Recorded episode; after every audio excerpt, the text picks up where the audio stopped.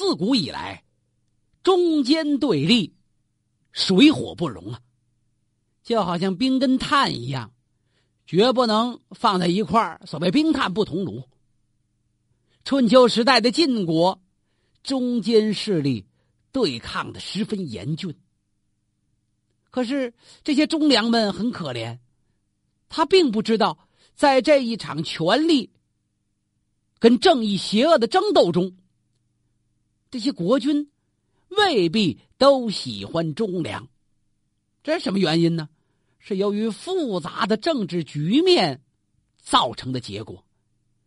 晋国的正卿，用现在话说，总理大臣叫赵盾。赵盾的父亲，就是晋文公重耳流亡时候的那位功臣赵崔。赵盾子承父职，应该说赵氏满门是晋国的股肱大臣呢。也的的确确，赵盾是一位忠心耿耿、合格的大臣，他正直无私，一心为公。甭说别的，有一次秦国攻打晋国。当时赵盾任中军主帅，推荐大将韩厥为行军司马，总指挥。跟秦军就在河曲这个地方打了一仗。河曲是哪儿啊？就是现在的山西陕西交界风陵渡那一带。赵盾的车夫突然驾车冲入了阵中。这阵前总指挥是韩厥呀，那么韩厥按军令。毫不犹豫，甭管你谁的车夫，你现在闯了我的军事禁地，没有事先通知我，按律当斩。好些人都在担心，怎么赵盾推荐你的，你怎么杀人家车夫啊？那是亲密司机，你随便动得了吗？结果韩厥就杀了赵盾，非但没有怪罪，反而夸奖了韩厥，这就对了。您说这赵盾对晋国的大业？够一心无二的了吧？可偏偏这样，他们的国君晋灵公对他恨之入骨。晋灵公怎么会讨厌这么一个忠正大臣呢？说来有俩原因，一个是先君晋襄王去世的时候，把后事不是托付给赵盾了吗？晋灵公知道这么一个消息，当时的赵盾并不支持自己继位。赵盾认为，面对的压力太大，有楚国的压力，有秦国、齐国的压力，晋国一直是霸主，这么多的压力，弄一个小孩子当国君多不好啊！这个小孩年幼轻浮，干脆找一个国君大一些的儿子，哪怕是庶出也不要紧。他主张，甚至于去迎立襄公的胞弟，儿子里边没成器的，找他兄弟也行，公子雍。能不能让他回来呀？结果后来晋灵公的母亲坚决反对呀。为什么不让我的儿子继位呀？你对得起尸骨未寒的先君吗？赵盾一想也是，落得一个先君尸骨未寒，我就去欺骗魏王人呐。得了吧，就让他的小儿子即位吧。就这样，晋灵公当政。他妈妈跟他这么一说，陈年往事。他能不恨这赵盾吗？这是重要的一个原因。二一个，晋灵公即位之后，这是一个昏君呐。史书记载说，晋灵不君，不君呢不够一个合格的国君呐。他是骄纵无度，宠信奸臣，叫屠岸贾。这屠岸贾就是一个大玩闹，大玩闹啊，正经本事没有。就会带着这小皇帝吃喝嫖赌，呃，日益放纵。这个他那窍门主意多得多，翻着花来。仗着晋灵公对他的宠爱，他可以肆无忌惮的挨家挨户的，甭管时间，甭管点的踹门而入去强找民女，干嘛呀？只要你漂亮，陪王伴驾呀。晋灵公特喜欢他。晋灵公想要在后边建建花园，原先有花园太小，扩大。嚯！图案谷给找钱，给找人，最后在花园当间搭起了一座高台。春秋时期，古代建筑以台榭为流行款式。什么叫台呀？就是大土堆呀。哎，夯实的土堆上边再盖房子。晋灵公就站得高高的，往花园外边看。或今儿过去一孕妇，给他来两弹弓；明儿过去一美人，给他来一箭。没事就弄这箭跟这弹弓在那台子里边往外乱打行人，好些路人头破血流，也不敢说话。国军在那练习射击，你管了吗？什么国军呢？这是，有人就报告给赵盾了。你不是守正一把大员吗？跟郑清说说吧。赵盾听到这个消息，连忙进宫，严厉训斥图案谷。哪是训斥图案谷啊？几乎就在那训斥晋灵公呢。这样做可不行。晋灵公心想：我打俩弹弓，我练练射箭，你也管我啊？是我是国君，是你是国君呢？把他除了吧。就这样，派图案谷找人刺杀赵盾。先是找了一刺客，这刺客。一大早，趁赵盾上朝之前，就到了他家了。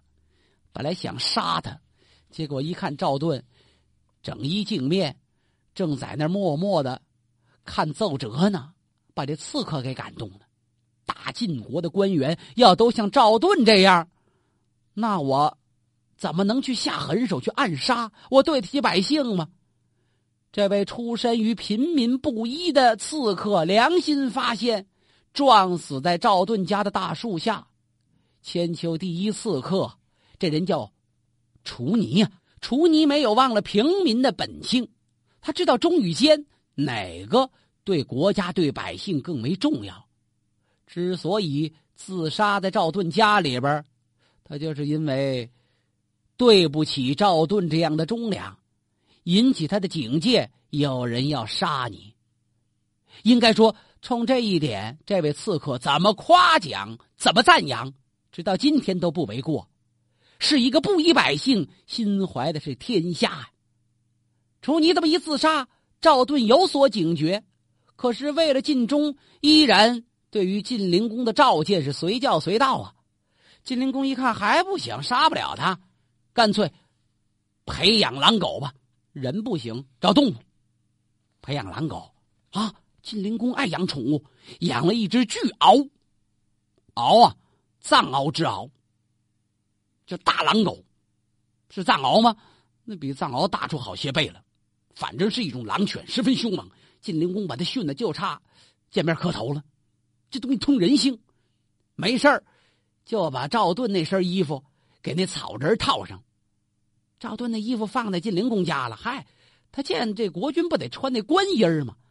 把那正清的服装套在草人上，大小颜色没有什么区别。这熬久练久熟，只要一见穿着正清衣服的人，玩命咬。这一天早朝，晋灵公单独召见正清赵盾，这刚坐那儿，那狗就扑上来了。这只巨鳌往上这么一扑，赵盾毕竟是文武双全的，下意识的往旁边这么一侧身。用这右臂横着往外头一推，嘡，把这鳌推了一跟头。这赵盾挺有劲儿，这鳌还不干了呢。呀，他平时咬东西时候他不会动啊，今儿怎么还手，掉过身接着扑？旁边还布有好多金甲武士，打算配合这只狗一块把赵盾弄死了。赵盾是边打边往朝堂下边跑，就在这关键时刻。晋灵公后边转出一个武士来，手拿利刃，噗的一下，把这敖给杀了，然后保着赵盾，冲出了朝堂。好些武士都干嘛吃的？架不住两个玩命的。赵盾的贴身保镖都在庙堂外边等着呢，在那朝殿外边不知道里边怎么回事，往里闯闯不进来，金甲武士拦着。里边往外闯，外边往里冲，很快接正了头，保着赵盾。再看那位宰狗的义士啊，已经奄奄一息了。赵盾抱着他跑到了城外啊，在大树下实在跑不动了。为什么？这位已经弥留之中了。赵盾抱着他就问那壮士：“贵姓高明？何以舍身相救啊？”言外之意，你是晋灵公的贴身护卫，你不像那国君，你向着我干嘛呀？这个人微微一笑，说出四个字：“桑下恶人。”赵盾这才想起来，感情自己救过这位壮士。若干年以前，赵盾出外办公，看见大树下有母子二人将要饿死啊。赵盾就到了跟前：“你是晋国人吗？”“是啊。”“怎么流落至此？”“还别提了，家里遭了灾，我是背着老母出外逃难，饥饿所致啊。”赵盾马上吩咐：“呃，给他拿点吃的来。”你想，一国的正卿、总理大臣，那家里不缺钱花。赵盾出门办事，带着饭呢。啊，那会儿那个总理大臣出门，不是公款吃喝，自己带着粮食啊，清官嘛。那不像后来到哪儿去，足吃足喝足带上吃喝嫖赌，那叫贪官。赵盾出来带着粮食，呃，跟了多少人，按份饭这么带吧。赵盾今天出来就带了两个仆人，三个人的饭都给拿过来了。那仆人一劲儿给使眼色的吧？那这这肉这您留着，我们俩少吃，回家再说吧。我们赶车不累，先把自己那个粗茶淡饭就给了这壮士了。这小伙子吃完之后，看了看旁边还一份饭，看这意思没吃饱，可不吃了。赵盾问：“怎么了？都给你，你就吃啊？”哎呀！一指身后树下那老太太，我娘还没吃呢，给她吧。把赵盾感动坏了，那那连我那份肉饭也给你吧。就这样，赵盾主仆三人饿了一天，办完工回家，晚上吃的所有饭都给了这要饭的娘俩了。今天这位一说我是桑下恶人，赵盾想起来了。对了，这不是当年我搭救的那位要饭的花子吗？可想而知啊。一国的中正大臣对百姓如此宽爱，能不受群众的尊重吗？今天这位壮士舍命相救，就因为当年那一顿雪中送炭的饭食啊！说完话，这位死了，赵盾哭了，跑到城外避难。为什么跟国军打起来回不去了？结果他刚出城，没跑多远，听人来报说他的族弟。一个祖上的兄弟，一辈人呢叫赵川，听说自己的哥哥跟那国军打起来了，带人马杀进晋国的都城，到那后花园，把晋灵公给杀了。赵盾回来之后，责骂了赵川，可骂什么也晚了，毕竟国军已经被杀了。哎呀，当时史官有一位叫董狐的，董狐执笔说赵盾弑君。赵盾还好委屈呢，董大夫不能这么写，那是我兄弟杀的，你是你们这一族的族长啊，正族长、副族长不是那族，是民族的族，姓赵的一家子这一辈你是掌门人，赵川犯了过，难道不是你的罪过吗？赵盾就没敢再说别的，所以董狐在历史上留下了英名。敢写晋陵不君的是董狐，敢写赵盾弑君的还是这董狐。您说这赵家跟晋国的国君得结了多大的仇吧？由此，赵盾更加兢兢业业，呃，侍奉君王了。新君继位，接着又宠上图案谷了。新君就是那位晋景公啊，这图案谷的魅力也够大的。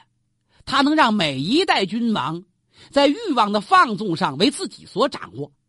晋景公就忘了先君是怎么死的了，跟着图案谷吃喝玩乐。图案谷是恨死赵盾了。赵盾已经去世了，不要紧呐。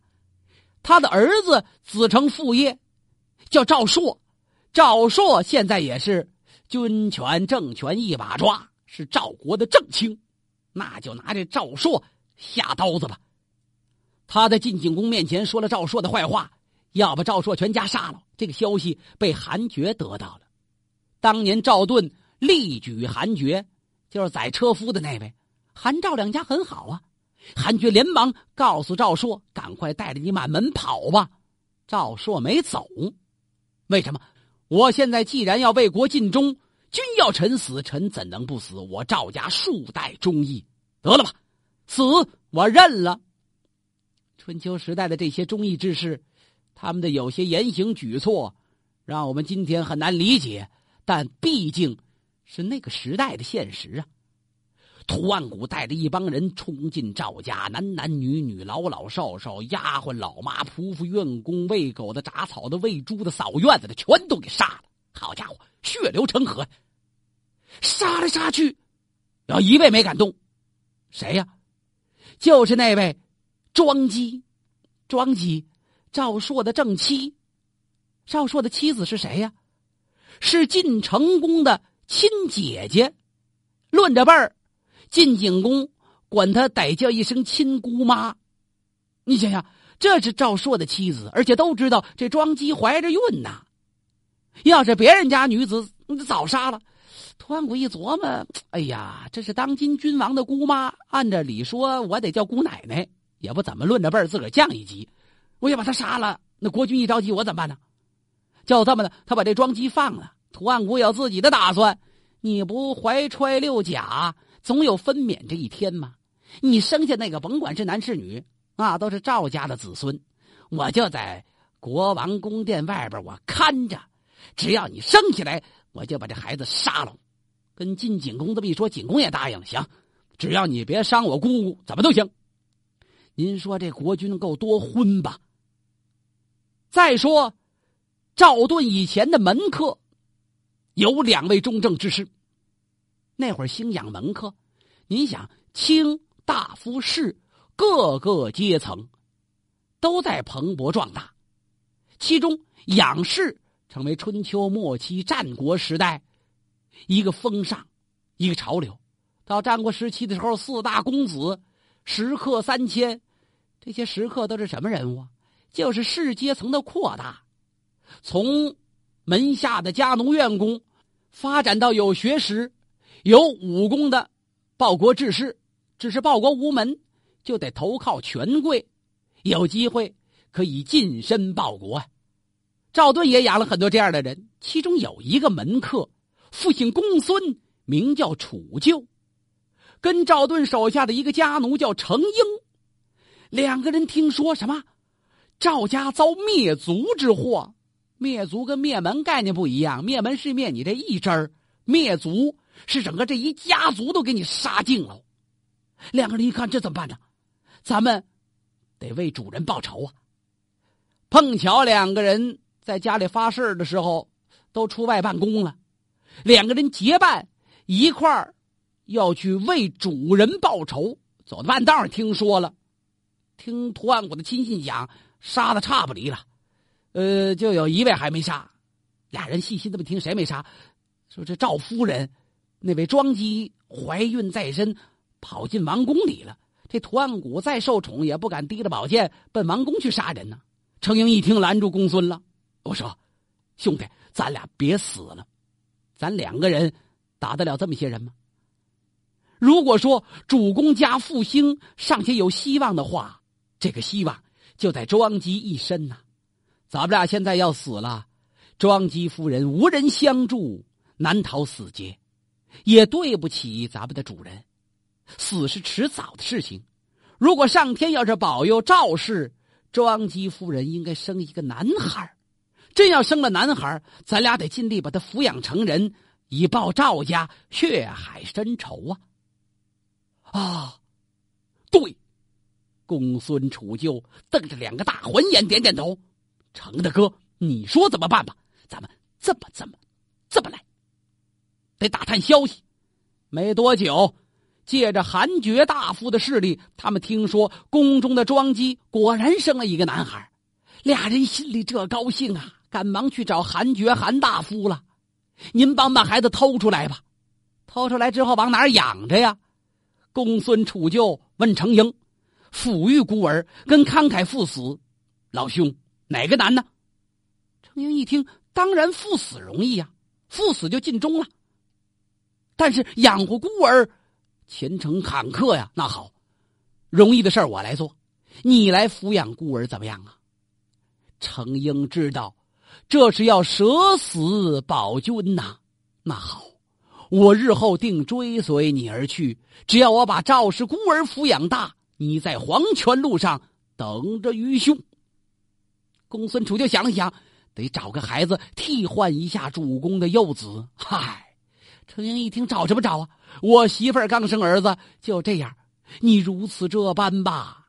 果不其然，程英把自己的儿子交给了公孙杵臼，把赵氏孤儿交给了妻子。公孙杵臼就藏在山里了。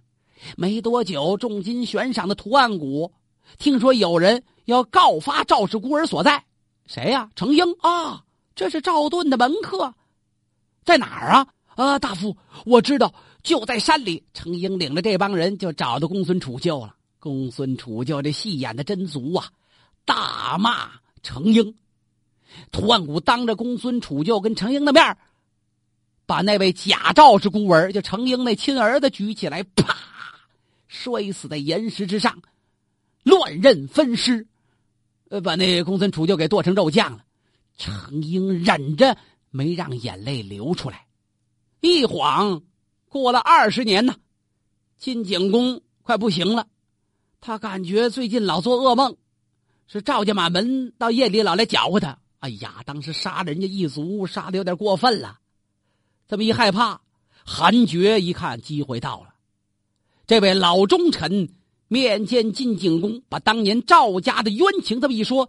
晋景公一看，这都是图案谷家族干的，那这样把图案谷一家一族全给他灭了，给赵家安魂吧。就这样，程英交出了赵氏孤儿，就是那位赵武。赵武在官礼之上，官礼。男子二十而行，观礼呀，成人了。在这个宴会上，拉着程英痛哭失声。程英告诉文武重臣，告诉赵武：“我已经报答了你们赵氏一家对我的恩德，现在我应当自杀，去见见我的兄弟公孙杵臼了。”赵武痛哭流涕呀，我，他拉着程婴的手，我愿意像您的儿子一样服侍您，赵武。愿侍奉您到死，您忍心抛下我而去吗？你想，这么些年来一直叫爹，后来才知道，感情人亲儿子早替自己死了，赵武能不难过吗？哎，老程英摇了摇头。我跟公孙杵臼有约，他为赵氏孤儿先赴黄泉，我为抚养孤儿随后而去。今日话复前言，我家少主，你已经长大成人。我只能话复前言，追寻故友了。当着赵武的面程婴是自刎而亡。到后来，中国元代有一位剧作家叫季君祥，有感于春秋往事，写成了元杂剧名篇《赵氏孤儿》。而这个故事又打动了一个外国人，就是法国的那位启蒙主义大师伏尔泰。他有感于这段春秋故事，重新梳理、再行创作，给他起了个名字，叫做《中国孤儿》。